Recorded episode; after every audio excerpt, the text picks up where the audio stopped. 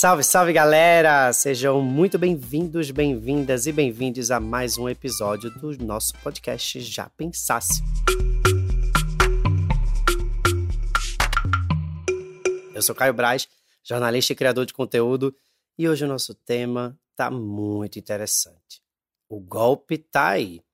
Cai quem quer. Antes da gente começar, deixa eu aproveitar para convidar a todos os nossos ouvintes a se juntarem à Com, que é a nossa comunidade de assinantes. Tem newsletter, você pode acessar aqui o nosso Zoom e assistir ao vivo a gravação do Já Pensasse, mandar suas perguntas, uma série de benefícios. Eu sorteio livro, dou código de desconto. É um lugar para a gente se juntar e trocar ideias sobre cultura, comunicação, internet, tudo isso, enfim, que está no meu radar que eu amo demais. É só você entrar em orelo.cc barra Caio. Uma coisa muito importante que agora, a partir do mês de maio, a Com é de graça para todo mundo. Antigamente tinha uma pequena taxa, mas eu decidi colocar tudo de graça mesmo, vem todo mundo, quanto mais gente, melhor. Então entrem na Com, gente. É só vocês se cadastrarem que vocês vão começar a receber. E eu não mando muita coisa para encher o saco, não, juro a vocês.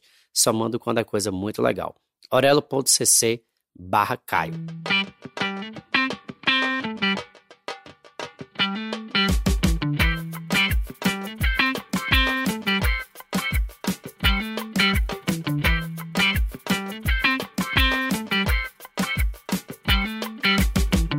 A gente escolheu esse tema porque simplesmente tem um montão de séries acontecendo no audiovisual que estão trazendo cada vez mais histórias de golpes que deixam a gente assim completamente desacreditados na sociedade. Em fevereiro desse ano, a Netflix lançou O Golpista do Tinder, que está fazendo muito sucesso no streaming. Uma história sobre um homem que seduzia mulheres que ele conhecia no Tinder e depois enganava elas para usar o dinheiro e extorquia um montão de mulheres nesse método. Teve também a série Inventando Ana, baseada na história real de uma herdeira fake russa que se dizia alemã, chamada Ana Sorokin, mas, mas ela usava o nome de Ana Delve. Uma mulher que tocou terror, basicamente, em Nova York, enganou um montão de gente, conseguiu empréstimo, quase abriu um clube de socialites, uma loucura. Eu recomendo que vocês assistam essas duas séries porque elas são extremamente interessantes e envolventes e também servem de alerta, é claro, para essas pessoas que mexem com a nossa confiança e com a nossa autoestima. Tem vários outros exemplos também. Aqui no Brasil teve um filme que fez muito sucesso também nos anos 2010, mais ou menos, sobre a história de um dos grandes golpistas que surgiu aqui no Brasil, chamado Marcelo Nascimento da Rocha. Esse filme, chamado VIPs, foi atuado por ninguém menos do que Wagner Moura, gente. Talvez o nosso maior ator da atualidade. O cara se passou por herdeiro da Gol, andava de jatinho, vivia nos camarotes. Essa história virou livro também. Enfim, de golpe o Brasil tá cheio, né? A gente sabe disso muito, muito bem. Mas agora o tema está ganhando cada vez mais projeção. E aí eu acabei me sentindo um pouco mais instigado para discutir esse tema aqui no Já Pensasse. Por isso, eu trouxe duas convidadas incríveis para conversarem comigo sobre a arte do golpismo, o que isso pode mostrar um pouco da sociedade que a gente vive, quais são as implicações sociais e psicológicas nas pessoas que sofrem golpes e como a gente é facilmente enganado, né? Essa é a real. Primeiro eu quero chamar para a nossa roda e pedir para que ela se apresente, como a gente sempre costuma fazer aqui no Já Pensasse. Deia Freitas, psicóloga e podcaster criadora do podcast Não Inviabilize. Tudo bem, Deia? Seja muito bem-vinda. Oi, Caio, tudo bem? Tudo bem, gente? Estou muito feliz de estar aqui com vocês hoje. E eu sou Deia Freitas, podcaster aí do podcast Não Inviabilize e sou roteirista e psicóloga. E também tem o quadro Picolé de Limão, que é um podcast sobre golpes, né? Sobre truque. Recheado de truque, de golpe, sim, muitos. Eu não sei se eu comemoro ou se eu fico triste. É, eu acho que, por um lado, dá pra gente comemorar, porque eu acho que quando a gente vê a outra pessoa passando, a gente pode sei lá, ficar mais alerta, né, em relação aos golpes tal. Mas por outro lado também, eu acho que mesmo com o podcast, mesmo com esses documentários, mesmo com séries, a gente não tá imune. Né? Eu acho que quando a gente tem aí essa questão do sentimento envolvido, é muito mais fácil a gente cair em golpes que a gente já conhece, que a gente já viu outras pessoas passando, e eu vejo muito isso no podcast, assim. Às vezes é, são coisas que a gente sabe que vai dar ruim, entendeu? Mas a gente está muito envolvida e acaba, entendeu? Entrando naquilo.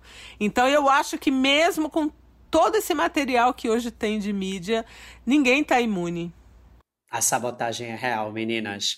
Vamos convidar também Valesca Zanello para juntar-se à nossa roda, psicóloga, pesquisadora e professora, autora do super livro Saúde Mental, Gênero e Dispositivos, Cultura e Processos de Subjetivação, que fala bastante de amor, desejo, culpa, relacionamentos, da ótica feminina. Valesca, é um prazer ter você aqui também, viu? Seja super bem-vinda. Oi, Caio. É um prazer grande estar aqui com você e com a Deia. Acho que vai ser um tema que vai dar muito pano para manga. Né? Só complementando o que a Deia falou, eu acho que a realidade virtual amplificou a possibilidade do golpe. A gente tem mais acesso à informação dos golpes que acontecem, mas há uma confusão na percepção. Eu acho que a gente pode falar um pouco sobre isso, que é uma mudança que a gente passou, vamos colocar assim, na nossa sociedade no Ocidente, que é muito recente. A gente trocou a crença na realidade material para crença na realidade virtual. As pessoas estão meio confusas do que, que é real, o que, que não é real, e fica muito fácil manipular as emoções. Nós vamos falar disso aí. O golpista do Tinder, duvido uma mulher que não caia nesse golpe. Pois é, né, gente? A gente achava que a internet, as redes sociais surgiram para unir os povos e para o bem da globalização. Jurou, né? Tá dando tanta merda assim que a gente não consegue mais dar conta disso aqui.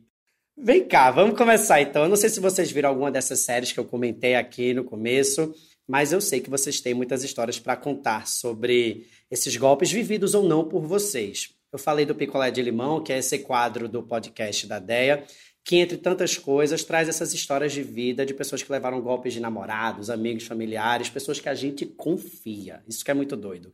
Tem de tudo.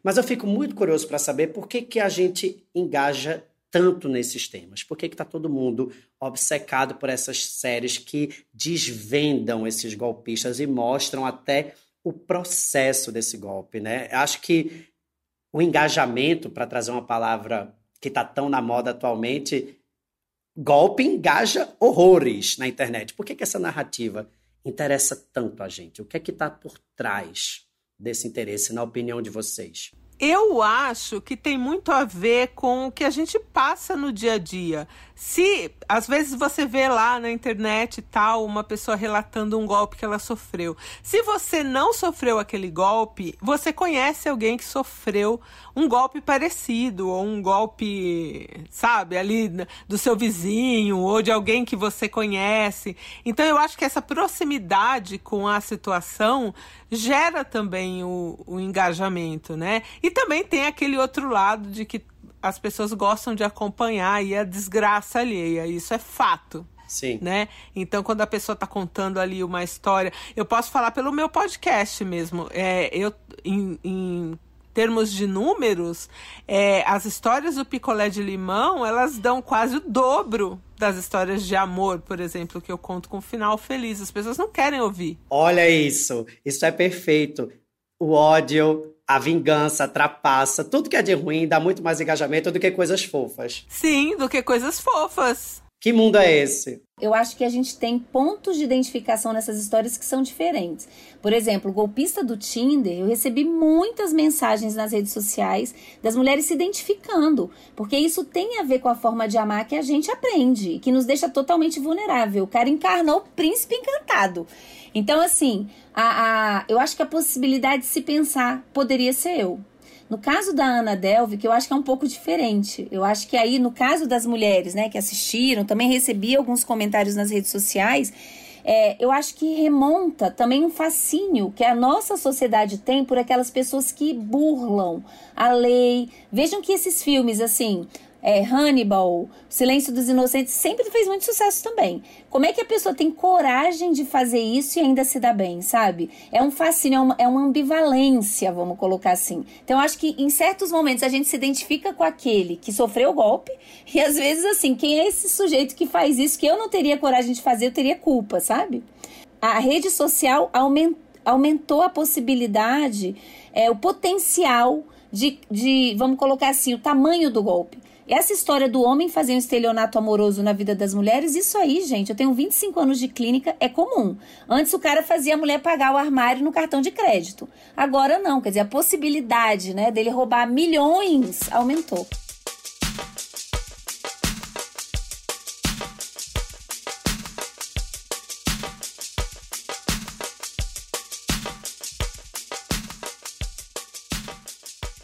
Tem esses dois lados mesmo que vocês estão falando, tanto da gente ter um pouco de, de condescendência e empatia por pessoas que estão sofrendo e ao mesmo tempo se prevenir. Tem um interesse meio sádico assim de a gente ver esses anti-heróis burlando o sistema, buscando atalhos, se dando bem no final. Por que, que isso na gente dá tanto. dá um certo prazer em assistir, né? A gente fica paralisado. Eu fiquei assistindo, é, inventando Ana, completamente paralisado em frente ao Como é que ela consegue enganar tantas pessoas, né? Como é que uma pessoa tão outsider burla um sistema de castas, um sistema tão, tão, tão difícil de se acessar em Nova York? Ao mesmo tempo que eu não desejo fazer isso, eu desejo ver alguém fazendo isso também. É quase como se fosse hackear um grande sistema, sabe? Eu acho que no caso da Ana, eu, eu participei, a Netflix me convidou para fazer uma série de histórias. Eu fiz 10 histórias, a gente fez um mês todo só com a temática da Ana Delve e eu tive acesso a, ao material que eles utilizaram e tal. E eu acho que no caso da Ana, é, as respostas que a gente tinha era mais em relação assim de ver rico se dando mal. Porque se você pegar pegar a Ana, a gente gosta de ver milionários se dando mal. Isso é fato. Exato. É tipo, pode roubar de rico, foda-se, ninguém tá nem aí, né? Exatamente, exatamente. Agora, no caso, por exemplo, do golpista do Tinder, não tem como você assistir aquilo e não se sentir mal, assim, porque o cara é um canalha, o cara tá ali é, roubando mulheres fragilizadas e tal. Então, eu acho que é muito diferente os dois casos. Assim, no caso da Ana, o fascínio que as pessoas é, demonstram mais é em relação a ela, quem ela está burlando, uhum. né? Se ela aplicasse os mesmos golpes que ela aplicou em velhinhos aposentados, todo mundo ia odiar ela. Ela ia ser escorraçada, total.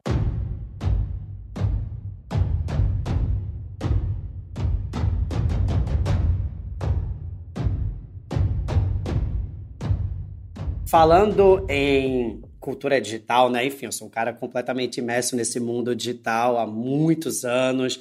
Sou criador de conteúdo que tenho que ter uma presença digital para seguir trabalhando, ganhando a vida. E a gente está nas redes sociais, por exemplo, no Instagram, e a gente muitas vezes vê uma galera que vende um estilo de vida assim, inalcançável, que só mostra recortes de momentos incríveis, imagens selecionadas eu fico pensando se todos nós não estamos virando em algum nível também essas pessoas. Antes essas pessoas era muito fácil de criticar. Hoje em dia eu já acho que está tudo muito misturado e a grande maioria das pessoas de fato está projetando uma ideia de sucesso, uma ideia de vida perfeita. Essa criação de personagens digitais também não é uma forma assim da gente manipular a realidade. Isso também é uma forma de golpe.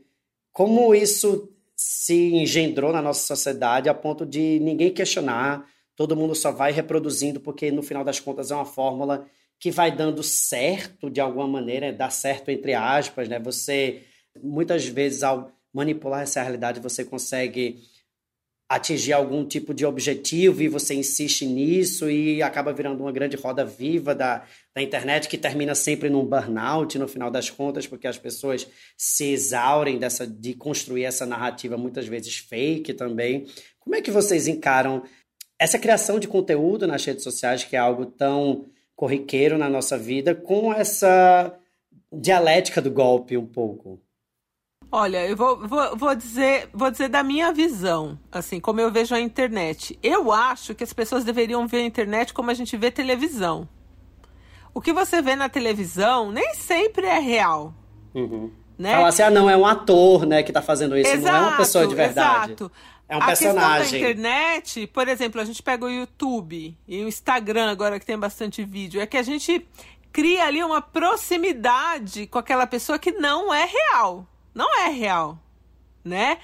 Você, você pode se identificar, você pode sentir que está mais próximo, mas você não está. Você não, não, não tem uma intimidade com aquela pessoa, mas a internet gera isso. E eu acho que é aí que está o problema. Porque aí, a partir do momento que a pessoa que gera conteúdo é, corresponde essa expectativa, muitas vezes irreal, de quem está ali, do espectador, é que é que a coisa acaba desandando. Ah, eu tô sempre bonita, eu tô sempre arrumada. Porque o dia que você aparece desarrumada também, vão falar.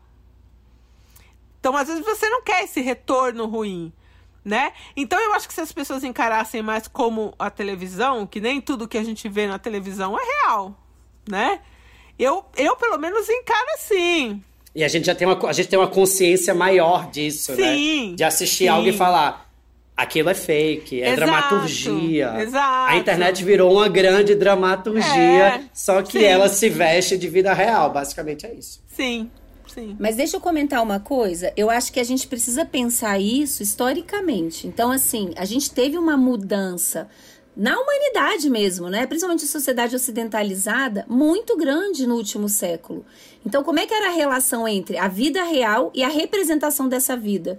A gente tentava se aproximar da na, representação da realidade. Como? Através da pintura. Era uma coisa mais ou menos. Aí surgiu a fotografia analógica.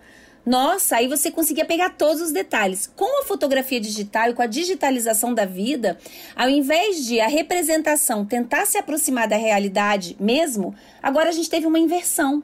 A gente produz realidade virtual e a vida tá sempre aquém. Eu acho que isso é muito importante, porque não é só quem é influencer ou youtuber ou produtor de conteúdo. É aquela moça que usa o filtro e posta uma foto num determinado ângulo que ela fica com um corpão que não é o corpo dela.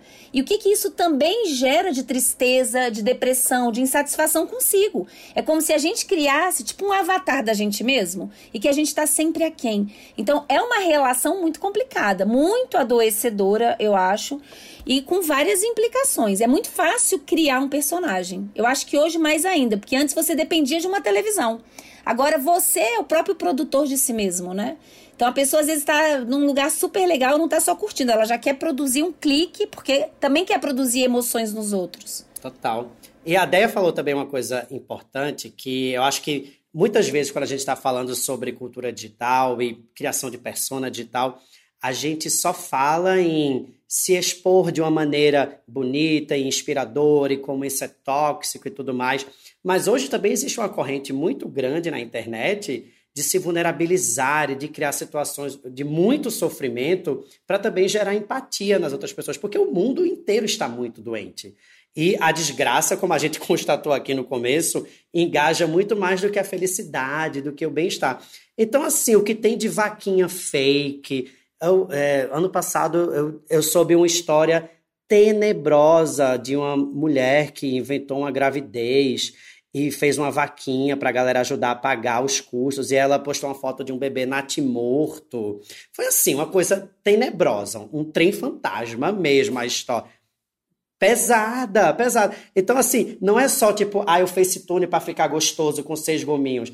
Às vezes a vulnerabilidade, você tem uma pessoa que está chorando muito na internet e você olha para aquela pessoa e fala assim, gata, você é classe média alta, você tem condição de pagar uma terapia, com certeza eu já acho que é golpe. Eu já, eu já fico assim com a orelha em pé, entendeu? Porque não tem um recorte social de, pô, pô é uma pessoa super humilde que está passando por um, um negócio, um negócio super difícil, ela não tem condição de procurar ajuda psicológica. Eu já fico assim, não, gente, tem caroço nesse angu. Não é possível. Por que, que essa pessoa está se vulnerabilizando tanto na internet, se expondo tanto? Se preserva, mulher. Que agonia eu, hein? Eu fico louco com isso. E o ganho, às vezes, não é só dinheiro, é o like também, né? O like é vira. O like. Há uma, é. há, o like também é um capital importante hoje, né? É pura dopamina, né? Também, e capital. Mas você sabe que eu acho que tem, tem pessoas na internet que elas estão sempre reclamando. Eu acho que funciona o engajamento até certo ponto. Tipo, você vai lá, você vê ela reclamando um dia. No terceiro dia, você não vai mais. Porque você não quer mais assim, ver Ai, gata chata do caralho, socorro. É, de saco todo dia. Você já tem isso na sua vida todo dia. Então eu acho que traz um certo engajamento, mas não, não retém, não segura, entendeu? Eu acho que a pessoa acaba passando ali e fala, meu Deus, essa daí, esse cara aí só reclama, tal. É todo dia tem alguma coisa para reclamar. Eu acho que é uma coisa que também repele né, na internet. Então, às vezes, sim. O que, que eu acho que engaja? Quando você vê aquela pessoa que ah, tem aquela, aquele feed maravilhoso e de repente aparece um dia sem, sem make, de camisa, camiseta branca, chorando na internet. Aí você vai parar pra ver. Você fala, pô, aquela pessoa estava sempre feliz. O que está acontecendo? É aquela curiosidade mórbida, às vezes nem é empatia. Você só tá ali pra saber Eu acho que, que, tá você tá dando dica para quem tá ouvindo a gente de como dar o golpe na internet. Seja linda sempre. Quando você estiver querendo dar um golpe, se faça de coitada. Não, Tire a make, meu é, Deus. Assim, eu, eu posso pensar aqui em pelo menos umas 10 pessoas que eu já vi isso, assim, que de vez em quando o feed é muito, muito, muito legal, de vez em quando elas trazem um problema muito sério, assim, da vida pessoal, e é aquilo, dá uma pontuada e depois some aquela, aquela questão. Então eu acho que, sei lá, não sei se é por engajamento, se por uma necessidade mesmo de desabafar, mas eu percebo essa dinâmica também. Porque o engajamento, quando aumenta, a publi aumenta, né, gente? Essa é a realidade. Eu tive acesso já a uns relatórios de agências assim, de uma celebridade que tinha levado um chifre do namorado, assim, e aí começou a botar na internet, botou, botou, botou, você passou uns quatro dias na agonia na internet. O engajamento da pessoa, assim, foi dez vezes mais, as publis chegando, o dinheiro entrando, é uma coisa muito louca e ninguém questiona, sabe? Porque também você não vai, tipo, questionar uma pessoa que foi traída. É, é, é, é tudo, é, é, tudo muito melindroso na internet. A verdade é essa também, assim. Então eu fiquei só vendo de longe, tava de férias, eu falei assim, eu não vou entrar que essa batalha não tem nada a ver comigo. Mas eu falei assim, hum, essa pessoa tá fazendo um pix, assim, genial. Falar em pix, agora tem o golpe do pix também. Dos, maioria atingida são homens héteros, que mulheres deslumbrantes na internet, é, dão bola, o cara marca Geralmente é num lugar ermo para buscar ela em casa, assim. Chega lá é uma quadrilha, não tem mulher nenhuma. Meu Deus! É. Em São Paulo isso tá assim forte, tá muito sério. Inclusive um piloto de helicóptero foi assassinado assim marcou. Meu Deus, que sério, gente. É, sé seríssimo, seríssimo. Em São Paulo tá assim agora. E é tudo por aplicativo. Aí pesca pela virilidade sexual, né? O cara fala, nossa, é mulherão. Aí, olha como eu sou fodástico, né? Aí, o narcisismo, entendeu? Tipo, o cara vai e cai como um pato, né? E aí acaba esquecendo daquelas, tipo, regrinha básica. Marca num lugar, num shopping, sei lá, onde você conhece todo alguém, sei lá. Não, vai buscar numa fake casa, porque nunca é a casa da menina, né? Mas, tipo, em bairros periféricos e, assim, em lugares ermos e aí chega lá, não tem a mulher, tem tipo quatro caras que te cercam com outro carro e te colocam no porta-malas e fazem pix da sua conta até zerar. Então, o Boa Noite Cinderela, que estava rolando aqui no DF direto, também já descobriram, era mais ou menos parecido, só que era pelo Tinder, também uma mulher linda, gostosa. Então ia para um bar e tal, ela botava o Boa Noite Cinderela, o cara acordava sem nada. Então, assim, é, é pesca por essa virilidade sexual, né? O cara fala: "Nossa, gente, tô arrasando aqui no pedaço". Gente, então o narcisismo é a chaga contemporânea? É o ponto fraco, assim, de todo mundo? É como a gente. É humano, não é chaga. É humano. Mas a gente. É humano, a gente se... todo mundo tem. Mas a gente tem que conhecer. Quando você conhece, fica menos vulnerável. Porque imagina, é, agora mesmo, semana passada eu recebi mensagem no, no meu Instagram, cara, ai, você é linda, maravilhosa. Gente, eu não sou feia, mas eu não sou essa beldade. Então, assim, pera lá. Eu, eu sou bem desconfiada. É alguma coisa. Entendeu? É. O cara nem me conhece, tá apaixonado. Que papo furado. É. Mas imagine que eu tivesse muito carente. Entendeu? Eu sou muito trabalhada. É porque às vezes a gente fica. Caio. Não, isso que é foda. Às vezes a gente fica carente. Não, gente. Caio, Às vezes mas- a gente fica assim, ah. Fica, mas peraí. Queria, sabe? Tem terapia e tem análise. Mesmo Não, em não tá. terapia, não tá imune ainda em cair em golpe. É. Gente, mas um- uma boa terapia, uma boa psicanálise ajuda. Porque é isso, quando o cara falou, eu, gente, tá muito estranho. Eu falei, vem cá, tu é um golpista? Aí ele, que isso, não sei o que, eu pum, só bloqueei, entendeu? Então, assim, é isso. Claro que é muito bom se sentir linda, maravilhosa. O que, que os homens geralmente falam? Isso é bom para as ouvintes. Nunca gostei de alguém como você. Você é a mulher mais linda, mais gostosa que eu já conheci na minha vida. Te conta um segredo, diz que nunca contou esse segredo pra ninguém. Ele quer te fazer se sentir especial. Na hora que você tá lá, né, o eu em flow, você tá se sentindo, é a hora que você cai. Então tem que estar atento. Mas às vezes você não cai nesse amoroso, mas cai num golpe de um, de um familiar, cai num golpe de um amigo, né? É. Ah, não, sim, de familiar eu acho que é diferente, sim, sim.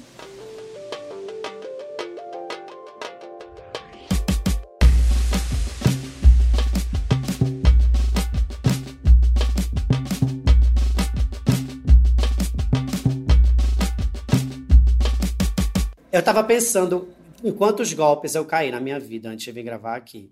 Eu acho que eu tive dois grandes golpes que me machucaram profundamente. Vocês conseguem pensar quais são os golpes que vocês caíram, que não necessariamente são amorosos, os meus não são. São golpes de relações de confiança que envolvem dinheiro, que envolvem amizade. E que quando eu vi, eu dei com a cara no chão. Gente, eu não me lembro de nenhum. Financeiro, eu sou super pé atrás. Super pé atrás. Assim, geralmente eu, eu sou muito desconfiada. Eu acho que eu comecei a análise muito cedo.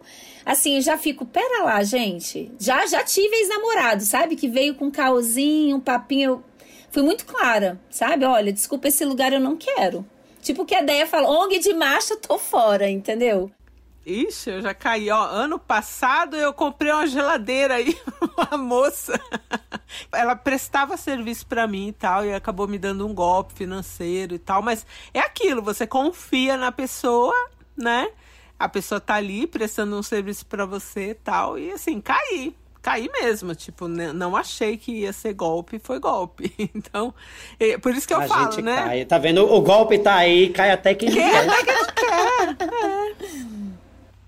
Eu lembro quando eu tinha, assim, 11 anos de idade. Eu era obcecado pelas Spice Girls, tá? Eu tive site das Spice Girls, fã-clube, criança viada, tudo isso. Fui uma super criança viada.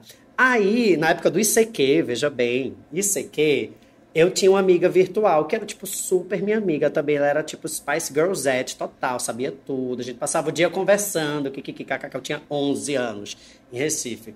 E aí, a gente combinou de fazer uma troca de raridades das Spice. Eu tinha um VHS que era super raro de uma apresentação no estádio tal lá em Londres. Ela tinha um disco que era super raro de uma apresentação no estádio. A gente combinou de mandar por Sedex. Cada um vai mandar. Ai, você mandou. Eu mandei o VHS pra menina, eu não esqueço o nome dela até hoje, chama-se Juliana Tagliati. Se você estiver ouvindo, gata, mande Devolve. o meu CD que você prometeu das Spice ao vivo em Birmingham. Porque até hoje eu tô esperando isso. Eu mandei, eu gastei. Eu não, né? Minha mãe, que eu não tinha dinheiro. 18 reais na época. Isso era como se fosse, acho que uns 120 reais hoje. Tô falando de 96. Gente, um golpe engraçado que eu caí. Eu tava num dia muito ruim, meu tio tava doente, meu tio ainda era vivo, meu tio que me criou tal. E eu saí de um mercado ali no Butantã com duas sacolas de compras que eu tinha comprado e eu tava chorando. E uma idosa fofíssima, fofíssima veio me veio me consolar e me consolou e falou comigo e eu me senti melhor, nananã. E fui embora pro ponto de ônibus. A hora que eu olhei pra minha mão, cadê as sacolas? Ela roubou as sacolas. Caramba. Ela roubou a minha compra! Ela roubou. Tinha o quê, mulher? Ovo, tapioca, batata Ela doce. roubou minha compra, não, e tinha umas coisas meio carinhas assim que eu comprei porque eu já tava me sentindo mal, sabe? Ela levou tudo. Caramba. Ela levou tudo e eu não lembro nem de como ela pegou isso da minha mão. Meu Deus. Ela levou tudo. E ela só não levou a minha bolsa porque eu tava com uma bolsa dessas transversais, assim, que você atravessa, né, no corpo. Porque se estivesse no meu ombro, eu acho que ela tinha levado também. E eu só reparei quando eu cheguei no ponto de ônibus que eu falei, ué, gente, eu fui no mercado, cadê minha sacola? A hora que eu vi a velhinha já tava correndo entrando no ônibus. Eu já caí num golpe na China também, que eu tava viajando sozinho na China e não conhecia ninguém. Tava lá 5, 10, 15 dias e ninguém falava inglês. A primeira pessoa que falava inglês, eu falei assim: opa, my friend, vamos lá, não sei o quê. E aí? Minha filha, o golpe é sofisticadíssimo. Eles ficam na Praça tipo no Central Park de Xangai. Aí ela chega falando inglês super bem. Você pode tirar uma foto minha? Aí eu, Uau, você fala inglês, que tudo, vamos ser amigo. Aí ela, é, tô aqui praticando o meu inglês, deixa eu te levar num passeio. Aí eu falei, você vai me levar num passeio? Eu tô aqui sozinho há 10 dias, vamos nesse passeio. Aí eu pensei assim, não, velho, eu sou maior do que ela, se ela, sei lá, é, e ela e mais dois amigos, todo mundo super fofo, gente, pessoas super amáveis. Na verdade, eu seria amigo deles se ele não tivesse me roubado até hoje, entendeu? Aí você vai numa casa, elas, vou levar você numa casa de chá. Aí eu falei, ai, gente, isso é Deus sorrindo para mim. Eu vou viver uma experiência única. Você se sentiu especial, que legal, sortudo. É. Olha os sintomas se somando: fragilidade, sentir-se especial. Falei assim, vou fazer uma, uma, parada cultural. A imersão, Vou fazer um né? passeio cultural, vou voltar pro Brasil. Vou falar que eu fui para uma casa de chá com três amigos que eu fiz na People's Square em Xangai. Chegou lá, minha filha, tomei chá, tomei chá, tomei chá. Quando chegou a conta, assim, tipo, sei lá, 250 reais de chá. E na China, e, tipo assim, é muito caro já 250 reais. Só que na China isso seria tipo 5 reais, sacou? Aí eu falei assim, gente, tá meio caro isso. Aí eu comecei a sentir uma coisa chamada, mas eu vou pagar. Eu nem, de, nem deduzi que o golpe era na hora assim, porque também o dinheiro é tão diferente que eu também não sabia converter direito. Aí eu falei assim, eu vou pagar. Sabe quando o dinheiro tipo não é 1 para 4, é 1 para 28? Você não sabe fazer a conta. Aí eu fui-me embora, assim, a gente se despediu no parque, amigos, bye, beijo, tchau, xexeni, não sei o quê. Quando eu ando assim, 10 minutos, eu falei assim, gente, eu acho que eu caí num golpe. Aí eu dei um Google assim, Shanghai Scam, que é golpe em inglês. Tava lá, Tea House Scam, vários verbetes, tudo descrito. Eu falei, puta que pariu, eu não acredito! Fui vítima de um golpe! Mas aí é isso também, paguei pela companhia delas eu acho que tem, tem uma coisa importante que você trouxe também, que é muito comum em golpe, que é você se sentir às vezes sortudo. Então, por exemplo, eu já vi isso, já aconteceu comigo. Por exemplo, também viajando, quando eu estava na Itália, vieram me oferecer como se fosse um celular e começaram a conversar, não, porque, tipo, ia ser um grande negócio, um grande negócio. E uma amiga minha falou, não, você tem que comprar não sei o quê, e sempre na pressa. Falei, gente, vocês não estão vendo que esse negócio tem uma coisa esquisita? Por que, que eu vou ser a sorteada? É quase tirar a sorte grande. Eu não comprei, ela ficou me enchendo o saco. Quando eu cheguei no hotel, entrei na internet. Era um golpe conhecido no lugar, entendeu? Então, assim, sempre quando te faz sentir especial, você tá tirando a sorte, é para logo, você vai perder uma grande oportunidade. Tem que se ligar. Porque sabem explorar bem as emoções. Tá vendo, meus queridos ouvintes? Nós aqui ainda trouxemos de brinde, e não é golpe, muitas maneiras de se proteger contra os golpes. Você não é o escolhido, o sortudo da vez. Antes de viajar, tem uma dica muito boa também. Sempre coloque o nome do lugar que você vai e a palavra scam, S-C-A-M, em inglês, no Google, porque lá vai ter vários relatos de golpes que são comuns nesses lugares que muitas vezes a gente não está acostumado entendeu? Para você acabar não caindo no golpe do chá, como eu. E tem outra coisa assim também que eu queria falar, até para a gente já chegar perto do fim, que são os golpes virtuais, né? A gente desprotegeu totalmente essa esfera da privacidade. A gente está criando muitas maneiras para facilitar cair no golpe também. Então a gente tem que habilitar absolutamente tudo que for possível para se proteger. Então, senha de banco, autenticação em duas etapas sempre, sendo das suas redes sociais, tudo que for valioso para você, e as redes sociais são hoje em dia um objeto valioso também para todo mundo, Coloca a autenticação em duas etapas. Muito cuidado com postar foto de documento no Instagram. Esse rolê de ficar postando o título de eleitor para falar que transferiu a zona que vai votar certo esse ano. Toma muito cuidado. Foto do seu WhatsApp, porque as pessoas tiram print da foto, clonam o seu WhatsApp, vão pedir dinheiro à sua mãe. Meu pai outro dia caiu no golpe do Pix, gente. Ele ficou assim, acabado. Porque, é óbvio, você, todo mundo se considera um sujeito inteligente, até cair no golpe e fala assim, puta que pariu, como eu posso também ser besta, né? O comprovante de vacinação está muito em alta também, é, ficar postando, e tem nossos dados também, assim. Então, tudo que for documento, galera, não posta na internet, não posta, porque isso pode virar contra você e é muito chato, é muito chato mesmo. Eu, eu não lembro o arroba dele, mas eu sigo um cara no TikTok que ele só faz vídeos de golpes que tem na França. Que na França também é um lugar, assim, Paris é um lugar que tem muito golpista para turismo, assim, né? Para turista. Então tem, existem agora perfis que são dedicados a isso, assim, a dizer pra gente os lugares onde tem golpe, quais são os novos golpes aí da praça. Então dá pra gente ficar é. também esperto. Olha aí, minhas, minhas queridas parisienses, eu acabei de dar um Google aqui, tem um, tem um, apareceu de primeira, 13 golpes em Paris, os mais comuns entre os turistas. Alguém tem que fazer esse 13 golpes em São Paulo. Ou, ou melhor, 17 é. golpes, né? Vamos botar o número é certo. Vamos botar o número certo. 17 golpes.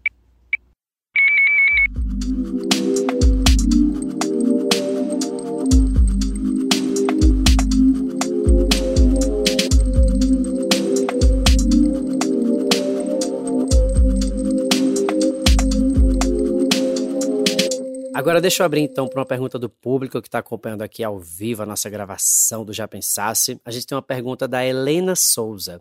Helena, seja muito bem-vinda. Por favor, se apresente e mande sua pergunta. Eu sou Helena, tenho 24 anos, eu sou terminando o curso de graduação aqui de publicidade, moro em Belém. E eu queria voltar um pouquinho para o início da conversa, porque a gente estava falando do golpista do Tinder, da Ana Delve, foram dois casos que saíram mais ou menos na mesma época, né? E eu sei que são casos de golpes diferentes, mas o golpista do Tinder, ele, como vocês mesmos falaram, ganhou uma notoriedade, ele ficou, tá dando palestra e tudo mais tal. Ele se deu bem no final. A Ana Delve, não. Ela não ganhou toda essa fama, ela não ganhou todos esses é, admiradores e tanto amorosos como de outras formas. Ela, tudo bem que teve as questões legais, né? Ela foi deportada e tudo mais, mas ainda assim eu não vi toda essa esse, essa fama toda para ela. Eu queria saber o que, que vocês acham dessa questão de gênero? Quando a gente vê o golpista, o homem bonitão, a gente viu uma golpista mulher, mas as reações foram diferentes do público, sabe? Eu acho que ainda tem um machismo aí muito forte. A gente ainda julgou muito a mulher. Eu tive muita simpatia pela Ana Delve. Eu fiquei, olhei e falei assim: roubou rico, tá tudo bem. Eu passei esse plano. O golpista do Tinder, claro, eu pensei, eu cairia nesse golpe facilmente, uhum. mas eu fiquei pensando nessa questão da reação do público, sabe? Que foi diferente. E eu queria saber o que, que vocês acham disso. Eu acho que é, é aquilo que a gente falou, né? Que os homens são sempre perdoados e a Ana Delve foi realmente deportada. Quase ninguém mais fala dela, tanto quanto falam do cara. E o cara tá aí fazendo sucesso. É isso que acontece com os homens que são héteros e brancos e que cometem aí qualquer erro. E, e detalhe, o cara, o golpista do Tinder, ele nem se desculpou. Porque muitos, né? ainda choram, se desculpam. Ele nem se desculpou. E tá aí sucesso. É o que acontece, homem branco hétero. Saiu uma notícia recentemente que ele teria tido a prisão decretada. Essa notícia tem mais ou menos uma semana, uma prisão decretada na Espanha. Mas não sei se prenderam. Decretar é uma coisa, prender é outra, né? Não, Espanha e Israel. Ele tem prisão decretada. E, detalhe, uma coisa muito engraçada: ele caiu num golpe. Vocês ficaram sabendo que ele caiu num golpe? Ele caiu num golpe. É, ele pagou 6 mil dólares para ser verificado no Instagram e no Facebook. E era um Ai, golpe. que bom! É isso. Acho é pouco. É. Aí é bom, né? Mas eu, eu acho que essa, essa indulgência, né, com, com os homens em geral, e principalmente aí com os homens brancos, é geral, não é só com um golpista. A gente vai ver isso em várias esferas aqui no Brasil. A gente citou o caso do Arthur, né? Um homem abusivo, arrogante. Então, assim, a gente precisa falar dessas questões. Isso tem tudo a ver com machismo, Helena. E isso traz, digamos, uma indulgência, uma liberdade para esses homens que é triste, né? É muito triste. Se fosse uma mulher fazendo a mesma coisa, ela estaria execrada. No caso da Ana Delva, inclusive no documentário isso é questionado, né? Ele tá, ela tá roubando de um sistema que também rouba de todo mundo, que é do banco, que é. Então, assim, tem uma coisa de usar essa regra do sistema para tentar se favorecer. E eu acho que um ponto é muito importante que é a manipulação das emoções. Então, assim, no caso da Ana Delve, e em ambos os, os documentários tem uma coisa do narcisismo. No caso da Ana Delve, é você ser amigo de uma milionária, de uma herdeira, de uma importante, de uma socialite. Então, assim, é uma sedução por aí. Ela se projeta nesse nível de uma maneira enlouquecedora, né? Ela só, ela só enxerga isso. Não, paga o champanhe mais caro, viagens. No caso do golpista do Tinder, também temos aí um comparecimento de um narcisismo, mas é diferente. Porque no caso do golpista do Tinder, tem a ver com a forma de amar que nós mulheres no Ocidente temos, que eu chamo de dispositivo amoroso. Que quer dizer o seguinte: que a chancela de sucesso da nossa mulheridade ainda é, é relacionada a ser escolhida. Né? Eu criei uma metáfora que é a prateleira do amor. Então a ideia é o seguinte: você, quando é escolhida, você é chancelada como tendo sucesso. Você pode ser rica, poderosa, mas se for solteira, vão falar, nossa, coitadinha, né, gente? Uma mulher solteira é sempre entendida como uma mulher que foi rejeitada, que está encalhada, que não tem protagonismo. Então, assim, ele se encaixa num sonho e numa forma de amar e faz essa mulher se sentir tão especial, né? Olha, olha quem sou eu, escolhida por esse homem tão importante, tão rico, tão bem sucedido. Tem um upgrade aí na autoestima. E isso é extremamente sedutor. Então, esse tipo de golpe é muito comum e muito fácil de cair. E eu vou te falar uma coisa, viu? Isso é muito comum também entre homens gays, principalmente os que têm uma disparidade de idade. Assim, obviamente que os contextos são completamente diferentes. Mas eu tô pensando assim, quanta bicha novinha eu vi dando, dando golpe em coroa. Sim. Que eu já fiquei assim, passado. E eu acho muito interessante esse termo que a Valesca falou antes, chamado estelionato sentimental. E eu descobri recentemente que isso é utilizado, inclusive, juridicamente, quando casos assim vão parar na justiça. Assim, eu já acho que a gente tem que é, substituir relacionamento tóxico, que já é uma palavra que está muito desgastada, por estelionato sentimental. É muito mais chique falar estelionato sentimental e é muito mais profundo também, que é tudo que acontece no caso do golpista do Tinder. E como vocês estavam falando aqui, essa idealização romântica, essas ideias assim preconcebidas do que vem a ser um bom parceiro, o um bom partido, né? Isso é 100% a, a, o gatilho do estelionato sentimental, né? Isso, inclusive, foi algo que deve ter sido muito trabalhado no seu livro, né, Valesca? Eu não li, mas é, é, a sua obra acho que engendra um pouco esses lugares, assim, do, do lugar da mulher e do lugar da mulher nos relacionamentos e como isso é opressor. Eu acho que o exemplo, Caio, é o seguinte, que é o exemplo que eu dou no meu livro. Se eu tô aqui e recebo flores do pipoqueiro, que bope que isso dá? Nenhum. Agora imagina que eu recebo flores do Cauã Raymond. Amanhã eu tô na página de jornal aqui do Jornal de Brasília, entendeu? Ou seja, eu faço uhum. um upgrade no meu valor na a escolhida. a escolhida na prateleira, mas não é escolhida por qualquer um. É a mesma coisa, vamos fazer, gênero é muito interacional em relação aos homens. Se ele pega uma mulher lá no final da prateleira é uma coisa, agora se ele pega, sei lá, quem, quem é a mulher do sucesso, a Grazi Massafera, não sei nossa, é, faz um upgrade na masculinidade. Então, esse é um ponto muito importante, né? Esses caras e essas mulheres sabem mexer nisso. O que a gente tem que se perguntar antes da internet, quando começou essa história de e-mail, né? Eu brincava nas minhas aulas de psicopatologia. Chegou lá um e-mail, você recebeu um card de amor. Os mais velhos aí vão se lembrar disso. Gente, a chance de ser vírus é muito grande. Então, assim, a gente tem que conhecer o nosso narcisismo, entendeu? Tipo, ah, o almirante do não sei o que te viu no Facebook. Olha, pode acontecer, mas a chance é pequena. Né? Então, assim, ter cuidado, porque é, é, o ponto fraco, é o ponto cego, e é onde que eles manipulam e elas manipulam. Porque tem o Boa Noite Cinderela feita por mulheres no Tinder também, né? Aqui em Brasília, um amigo meu foi vítima recentemente. Uma mulher linda, gostosa, maravilhosa. Nossa, quero sair contigo. Deu-lhe uma um Boa Noite Cinderela, roubou tudo dele. Meu Deus do céu, isso também na, na cultura gay, né? Não vou nem falar LGBT, vou falar gay mesmo, assim. É inclusive corriqueiro, assim, infelizmente. Mas acho que não é muito um estelionato sentimental, é mais um estelionato sexual, assim. São pessoas que estão, de fato, querendo fazer sexo e quando chega lá, é o cavalo de Troia, assim. É, enfim, são experiências terríveis. Daí você considera que você já foi alguma vez vítima de algum golpe que envolvia estelionato sentimental? Ah, já fui. Já, eu acho muito difícil achar uma mulher que já não tenha caído assim em algum nível num golpe desses. Já, já fui. Sim, já fui ONG de macho aí. ONG de macho, vezes, eu amo essa é. expressão, é. ONG de macho.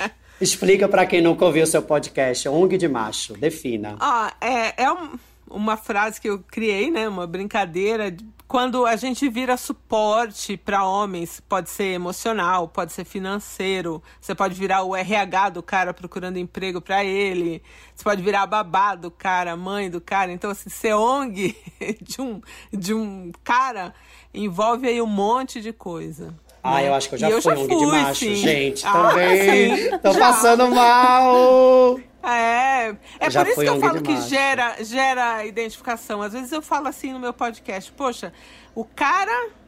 Você tem um namorado que tá desempregado. De repente você se pega, você vendo todos os processos seletivos ali, procurando vaga para ele, acordando mais cedo para acordar o cara. Exatamente. Por quê? Meu Deus, por que você tá aí nessa, né? E às vezes o cara tá numa boa, né, Deia? É, às vezes o cara nem quer o emprego, uhum. nem quer. Você faz tudo e o cara não acorda pra entrevista. Tem isso ainda.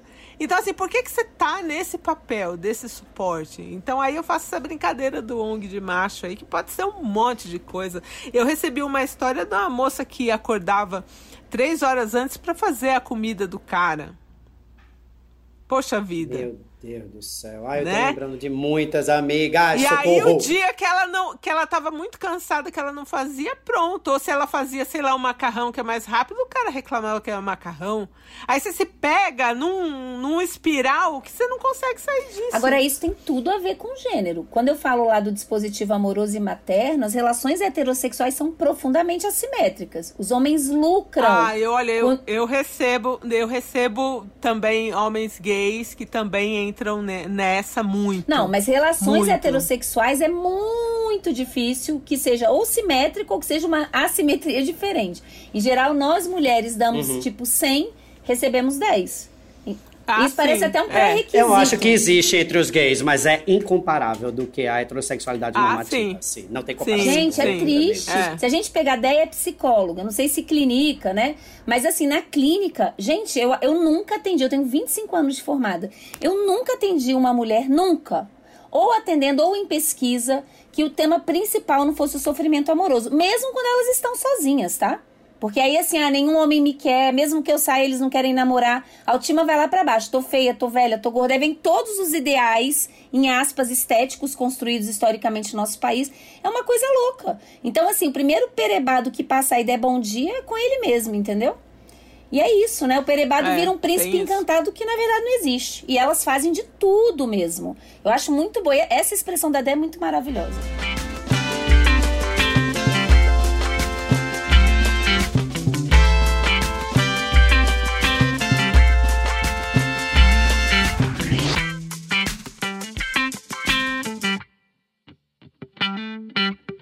Gente, estamos chegando no final. Quero muito agradecer a presença de vocês por esse papo super gostoso, ao mesmo tempo que foi muito divertido, foi educativo também, um pouco reflexivo, foi massa.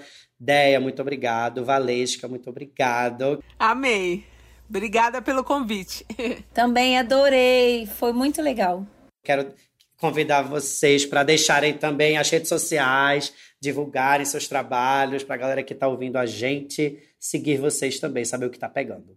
Ah, o meu, todas as redes, não inviabilize, tem o podcast aí em todos os agregadores.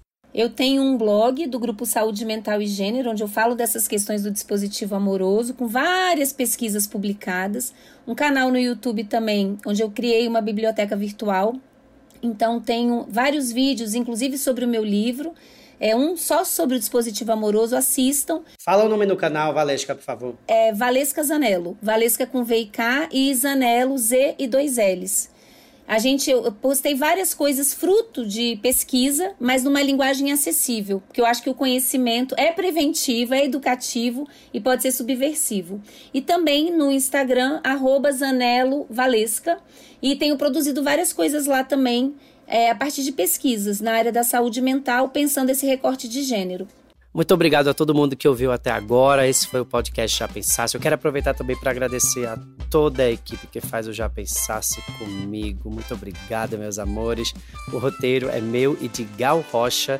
A produção é de Carol Cruz, trilha sonora de Ubuntu, edição de som da Doravante Conteúdos e não custa dizer também que todas as pessoas que estão envolvidas na produção e na criação aqui desse podcast são do Nordeste do Brasil. É isso, gente. Um beijo. Até o próximo episódio. Espero vocês lá na Coin. Tchau!